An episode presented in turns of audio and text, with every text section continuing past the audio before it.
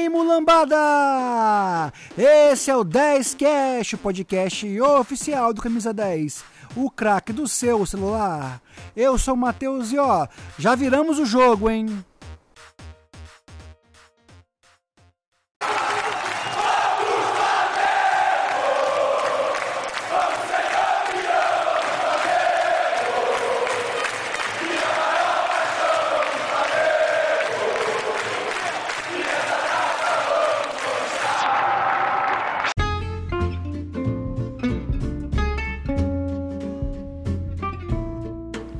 Recadinho, galera! Hoje eu queria falar com vocês das camisas do Camisa 10. É, é estranho, mas é isso mesmo. As camisas do Camisa 10. Como é que você consegue encontrá-las? Você vai no aplicativo Camisa 10, que você não tem, está errado. Você baixa o aplicativo Camisa 10 que fala tudo sobre o Flamengo, tudo. É muito importante você ter esse aplicativo se você for flamenguista. Lá no final dele, nos pés do aplicativo, no rodapé, vai passar uma galeria com camisas fantásticas. O tecido é muito bom, dos melhores do mercado. Confia, confia que eu sou chato com roupa e eu adoro essas camisas. Eu tenho todas elas, é claro, né? Foi o nosso time que desenhou, time de artistas incríveis. Então você vai baixar o seu aplicativo se não tiver, vai lá no final do aplicativo, lá embaixo, vai passar uma galeria com as camisas do camisa 10, né? São camisas lindas, você vai comprar porque são incríveis. Você vai comemorar a Libertadores com essas camisas, não porque acho que não dá tempo de chegar, né? Porque elas são impressas sob demanda, né? Elas não estão impressas, são, elas são impressas na depois que você compra. Então demora um pouquinho para chegar, mas vale a pena. O tecido é muito gostoso, parece que você não está vestindo nada. É leve, tem um toque macio, então não perca. Tá tudo em promoção. Vai lá, compre todas, que são incríveis. Eu falei incríveis quatro vezes. É porque elas são incríveis mesmo. São cinco vezes incríveis. Então você vai lá, compra e tem as melhores camisas de melhor bom gosto, com o melhor material que existe sobre o Flamengo, a não ser, claro, os mantos, né? Porque não dá pra competir com a Adidas. Valeu, galera! O episódio está muito legal, hein? Se fosse você, não perdia. Depois da vinheta que dura um segundo.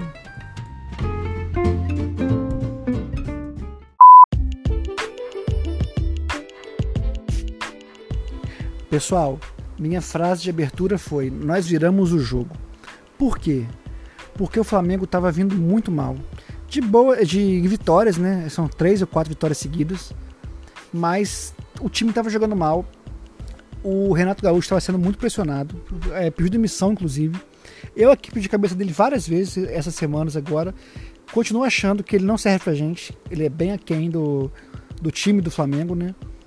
E assim, mas o então, né, por esses motivos a gente estava perdendo o jogo para o Palmeiras. A gente a bola rolaria com o Flamengo perdendo o jogo, emocionalmente falando. Mas a vitória do time do Flamengo contra o Corinthians, como foi o time jogando bem, pressionando, um bom time que é o do Corinthians, e o Palmeiras perdendo para o seu rival, eu acho que isso tudo faz com que a gente hoje saia a bola role com o Flamengo em vantagem. Porque foi uma despedida do estádio, uma despedida da torcida. O Flamengo fez um bom jogo e conseguiu vitória no fim. Foi emocionante, com um golaço. Então, assim, eu acho que era tudo que o time do Flamengo precisava, né? Vinha mal, estava em uma fase, entre aspas, né? É... Mas eu acho que essa vitória, acho que momentaneamente ela apaga tudo o time vai confiante para o jogo contra o Palmeiras. É assim que eu vejo, essa é a minha leitura de futebol. Eu acho emocional muito importante. Eu acho que ele é mais importante que a bola. Com dois times nivelados, eu acho que no Brasil, o futebol brasileiro, né? É, aqui no futebol brasileiro, o, o emocional conta muito para um time. Muito. O sucesso ou fracasso desse time. Se a, os jogadores não batem o santo com o técnico, isso conta se eles estão com salário atrasado, isso conta, né? Vários fatores. E eu acho que nesse fator a gente está ganhando hoje. A gente virou o jogo no, aos 45 do segundo tempo. Coincidentemente no, no, no acréscimo, né? Que foi o gol do, do Bruno Henrique com o cruzamento do Rodinei, né? Um golaço, cruzamento lindo. Eu já falei aqui algumas vezes, se vocês sabem, quem segue, quem, quem é assíduo aqui sabe, né? Eu já falei, o Rodinei, ele é um bom atacante. O Rueda fazia isso, botava ele no ataque. O Zé Ricardo fazia isso.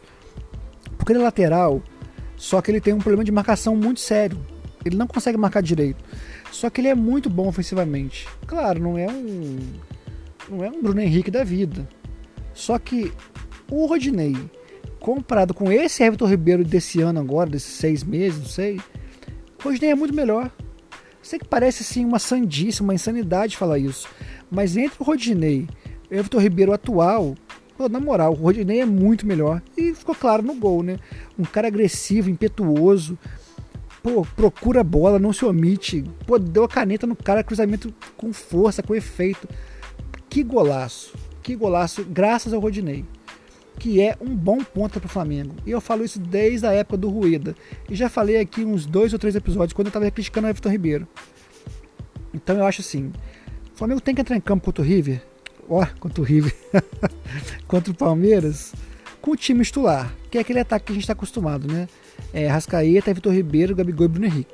É esse time mesmo que tem que entrar, até para pressionar a, a defesa adversária. Só que esse time hoje não é melhor do Flamengo. Hoje ele não é melhor hoje o, o Michael precisa jogar e o Rodinei eu acho que é melhor que o, que o Everton Ribeiro atual. Mas assim, só tem espaço para um, né? Ou o Arrascaeta também se sair, porque a gente não sabe como é que ele tá, né? Então esses quatro com condições precisam começar a partida, sem dúvida. Mas eu acho que já no segundo tempo ele já vai colocar. Em caso, né, se a gente estiver precisando de gol, ele vai colocar o Michael e o Rodinei. Porque o Rodinei sempre que entra ele faz um gol, dá um passe, né? Ele sempre aparece de forma positiva. E foi assim, né? O Flamengo jogou bem contra o Corinthians. É, quatro minutos de introdução do jogo, né? Eu quero falar do jogo, mas falei do, da, da parte abstrata, né? Ah, foram o, Flamengo jogou bem contra o Corinthians, né? todo mundo. Só o Diego, para mim o Diego foi pior em campo. O Diego dá muito passe pro lado. Tem um meme, né? Por exemplo, o cara que não toca a bola, o cara que é fominha, é, aparece uma foto do, play, do controle do PlayStation sem o X. Porque se você não joga PlayStation, né, o X é que toca a bola. Se o controle dele não tem X, ele não toca a bola, né? Dá pra entender, né? E eu, eu brinco que o controle do Diego só tem X. Ele é incapaz de chutar gol. Ele é incapaz de dar uma enfiada, de tocar em profundidade. O Diego só dá toque pro lado. Quando ele era o 10 do time do Flamengo, antes do Arrascaeta, né? Antes do Jesus, isso me irritava profundamente, profundamente. Só que agora o Rogério Ceni e o, o, Jesus também tinha feito isso, né? Já tinham recuado o Diego. Nessa posição funciona, porque ele distribui o jogo lateralmente. Então ali funciona. Então ali ele é um bom jogador. Ali ele serve. Mas para jogar de 10, olha, eu já pedi ele aqui, não não funciona. Ficou muito claro. Ele tocou uma bola de primeira durante o jogo contra o Corinthians. O jogo inteiro ele deu uma bola de primeira, que foi o que saiu o gol. Várias bolas, vários momentos do jogo ele pega a bola e fica lá, segura, segura, toca. Toca, toca assim perto, com X, né? Se você está acostumado com videogame. Ele toca, toca, X. Toca, toca, X. É. Segura, segura, X. Segura, segura, X. Isso me irrita muito, porque o jogo tem que andar. O Flamengo tem um ataque rápido, ele cadencia demais o jogo. Mas eu espero que a gente não precise dele na 10. Que na 8 ele funciona. Fora ele, assim, o Mateuzinho jogou muito, a defesa jogou bem, o Hugo nem pegou na bola, né? É, o, o Felipe Luiz entrou bem na partida também, eu gostei de ver. O ataque foi todo bom, eu acho, com exceção do Vitor Gabriel. E assim, olha, eu, eu comentei uns, uns dias, algumas semanas atrás, né? O Muniz, o Rogério Ceni não escalava é, Pedro e Gabigol, né? No Brasileirão 2020. Então ele sempre botava Muniz e Gabigol, ou Muniz e Pedro. E o Muniz era muito ruim, não acertava nada. O Muniz era péssimo. Eu tinha essa imagem dele, o Muniz é muito ruim. Até que o Flamengo começa carioca com um time de júniores. juniores. Ah, e o Muniz arrebenta, faz gol de tudo quanto é jeito. E assim, a torcida do Flamengo, eu inclusive, a gente começou a enxergar valor no Muniz, que era um ótimo centroavante. E ele ganhou confiança. E no Brasileirão, já estava fazendo gol, os gols dele no Brasileirão. Como eu falei há uns minutos atrás, confiança é muito importante no futebol. Muita coisa. Mas, né, o cara entra na fogueira. Ele tá nervoso, a bola queima, fica difícil dominar, chutar. Aconteceu com o Muniz, aconteceu com o Adriano quando começou. O Adriano era muito ruim, se você não sabe, se você não era nascido, se você não tinha idade lúcida na época. O Adriano era muito ruim. Foi para Itália e se desenvolveu lá. O Muniz precisou de, de confiança no Carioca. Eu acho que o Vitor Gabriel ele é um bom centroavante. Simplesmente por palpite, tá? Eu nunca vi ele na, no, no juniores, nunca vi nada disso. Eu só acho que me lembra muito o Adriano quando começou. Ele é forte, ele é brigador, assim. Só que ele cai muito. Ele tem um vício que ele cai demais no ataque. Qualquer coisa ele pede pênalti. Tem que mudar isso. Mas eu acho que confiança, com confiança, tem tudo para ser um bom centroavante. Tem uma porrada na perna, solta uma bomba, ficou claro. Foi um jogo aí que ele deu um chute que quase foi gol. Não lembro que jogo que foi. Mas assim, eu fiquei impressionado com o chute que ele deu. Então, assim, eu acho que ele tem tudo para ser um bom jogador. Mas eu quero ver ele no estadual, com o time de juniores, né, sendo a referência do ataque desse time, com jogos mais fáceis, né, de menor dificuldade. Quero ver ele assim. Aí sim, acho a gente pode falar que ele é ruim, como 99% do torcedor do Flamengo fala. Pô, os grupos de WhatsApp todos malhando ele ontem, sabe? Eu acho uma pena. O menino, sabe, já, tão, já tá queimando o filme do menino, que pode ser vendido para dar um dinheiro bom, pode ganhar títulos como Muniz só brasileiro, né? Mas assim, eu acho uma pena queimar o menino. E a do Flamengo é mestre nisso, né? Queimar para da casa é com a gente mesmo, né? Eu acho que falta paciência um pouco. E o Muniz, eu acho de novo, se começar o estadual 2022, tem tudo para ser um ótimo centroavante. Eu aposto nisso. E você?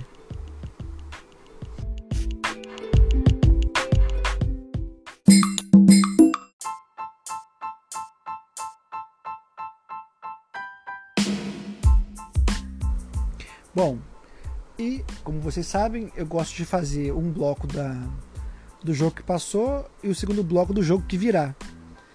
Mas acaba que hoje, especialmente, os jogos que virão nada mais são do que treino para Libertadores, né? É, porque assim é impossível, até pela distância geográfica, né?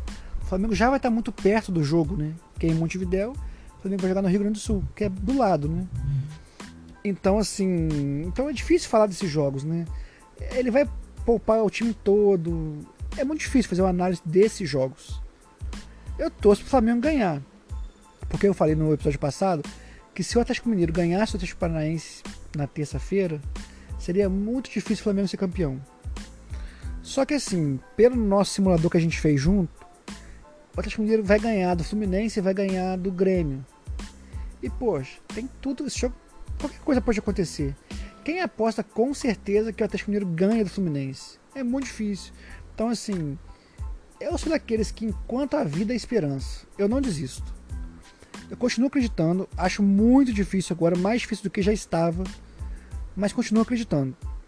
Então, acho que o Flamengo precisa ganhar os jogos, né? Contra o Grêmio e contra o Inter. Precisa ganhar, mas assim, a gente sabe que o Renato Gaúcho gosta de poupar, o time tá os frangalhos, muita contusão, Hum, o time mal tá mal fisicamente, né? O cara entra em campo, já sente. Vários jogadores entraram em campo e sentiram ao entrar no campo. Então, assim. Eu entendo. Eu entendo se ele poupar. Entendo, assim, vou entender. O Flamengo tinha que ter ganhado antes, né? Agora que tá 8 pontos, faltando 7 jogos, é muito difícil. Mas eu acredito que quero ganhar. Quero muito ganhar do Grêmio, quero muito ganhar do, do Internacional. E até mesmo porque eu acho que a vitória como contra o Corinthians foi de um jeito muito impactante e assusta.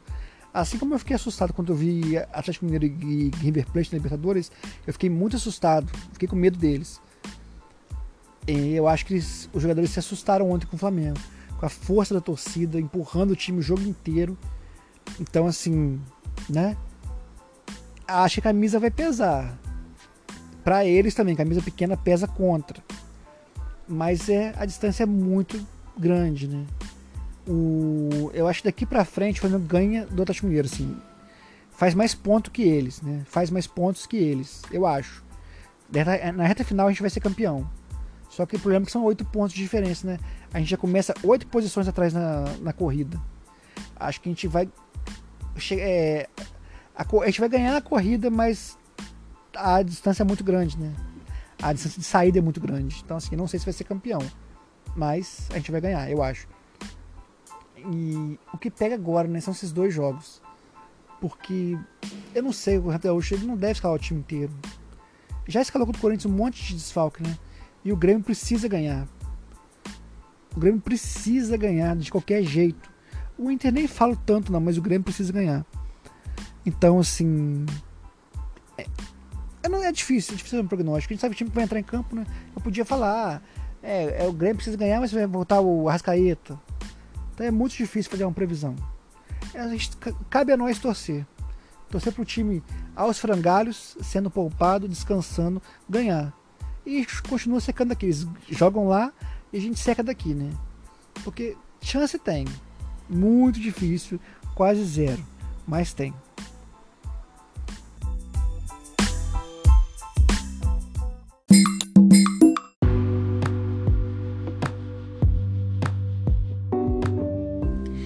É, pessoal, faltando oito dias para Libertadores, é impossível não falar dela, né? É, como eu já deixei bem claro, eu acho que emocionalmente a gente sai na frente, na torcida a gente sai na frente, no físico a gente está bem atrás, né? Não digo nem no físico, digo na condição, não é nem físico assim, preparação física, tô falando de saúde mesmo, né? De jogadores inteiros, assim. Isso está preocupando todo mundo, né? eu estou bastante preocupado com isso. Mas também o que me preocupa é que o Flamengo está ganhando todos os jogos agora contra times grandes. E contra time pequeno, a gente está passando perrengue. Porque o time pequeno joga na retranca. Exatamente como o Palmeiras gosta de jogar. O Flamengo tem uma defesa desorganizada quando o Davi Luiz não joga. Então, assim, eu fico imaginando se ele não puder jogar. O Flamengo vai atacar o Palmeiras. Eles vão sair no contra-ataque com Dudu e Rony e a defesa do Flamengo perdida igual tem ficado. Então, isso me preocupa. Mais do que o físico do Flamengo é o encaixe de jogo, que é extremamente favorável para o Palmeiras. Extremamente. Não vou negar. Eu acho assim que. É, esse jogo tá bem difícil. Nosso time é muito melhor, muito melhor. E se tivesse bem, bem treinado, a gente ganharia fácil essa partida, como a gente ganhou dele já com o time reserva no, lá, lá, em São Paulo. Então, assim, em termos de futebol, é tranquilo. Mas o problema é que o jogo do Palmeiras e do Flamengo não consegue mais achar quebrar a defesa. Ele só consegue ganhar bem de jogos que os, que os times não façam, não estão na retranca, né? Como o Corinthians, como o São Paulo. Quando o time tá na retranca, tá sendo bem complicado. E isso me preocupa um pouco. Claro que eu acho que eu apostaria que o Flamengo ia ser campeão, claro. Mas assim, aqui a gente tem que alertar as pessoas, né? Eu não posso falar pra você que o Flamengo vai ganhar. E você achar que o Flamengo vai ganhar porque você acreditou em mim. Eu tenho compromisso com, a minha, com, a minha, com o meu público. Tem que ficar ligado. O Flamengo perde o jogo em dois cenários.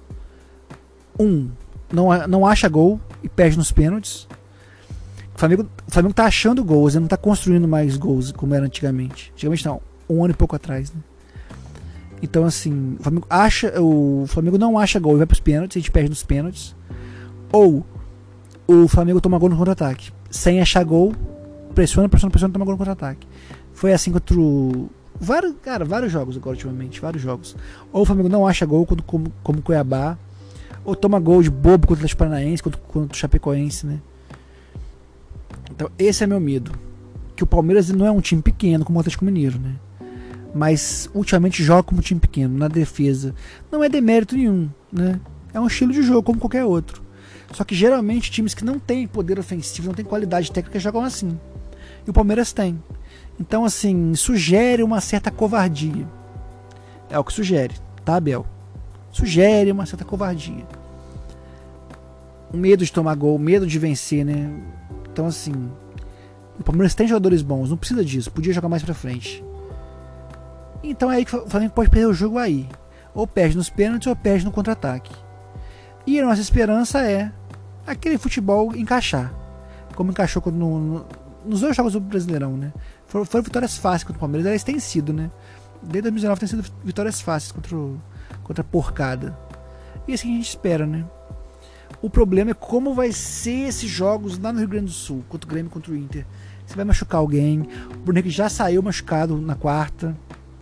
Fez gol machucado, né? Davi Luiz tomou uma pancada já ficou também caído no chão. Então esse é o problema do Flamengo. O Flamengo ir com um time muito desmontado, sem entrosamento e não achar gol.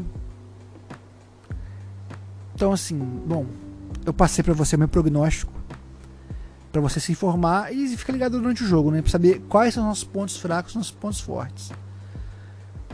E assim, eu espero que ajude você a não ser um torcedor burro, né? Que é, é Mengão porra, é Mengão porra, porque isso me irrita. O flamenguista é, é inteligente porque torce pro Flamengo, mas tem muitos flamenguistas idiota que você não pode nem criticar o time que já chega xingando, né? Eu sofro muito disso, porque eu sou um cara racional e lógico. Tanto que você me segue, escuta podcast porque você acha isso também, né? Você não escutaria um imbecil falando, né? Eu, pelo menos eu acho.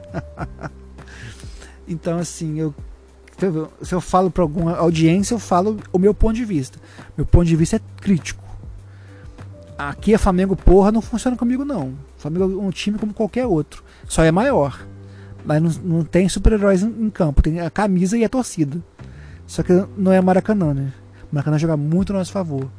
Lá em Montevidéu, nem tanto. Então, assim, vai ser um jogo complicado. Se encaixar o jogo direitinho, é goleado pra gente. 2, 3, 0 fácil, eu acho. Mas se não encaixar vai ser difícil. Então fique ligado, continue ouvindo os podcasts que faltam oito dias. Dá mais uns três ou quatro episódios ainda pra gente conversar sobre isso. A gente se atualizar junto, se informar e já saber como vai ser o jogo.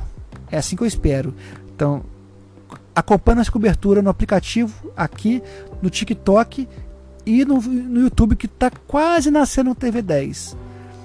Então fique ligado nas nossas redes que a gente vai acompanhar tudo até o dia do jogo.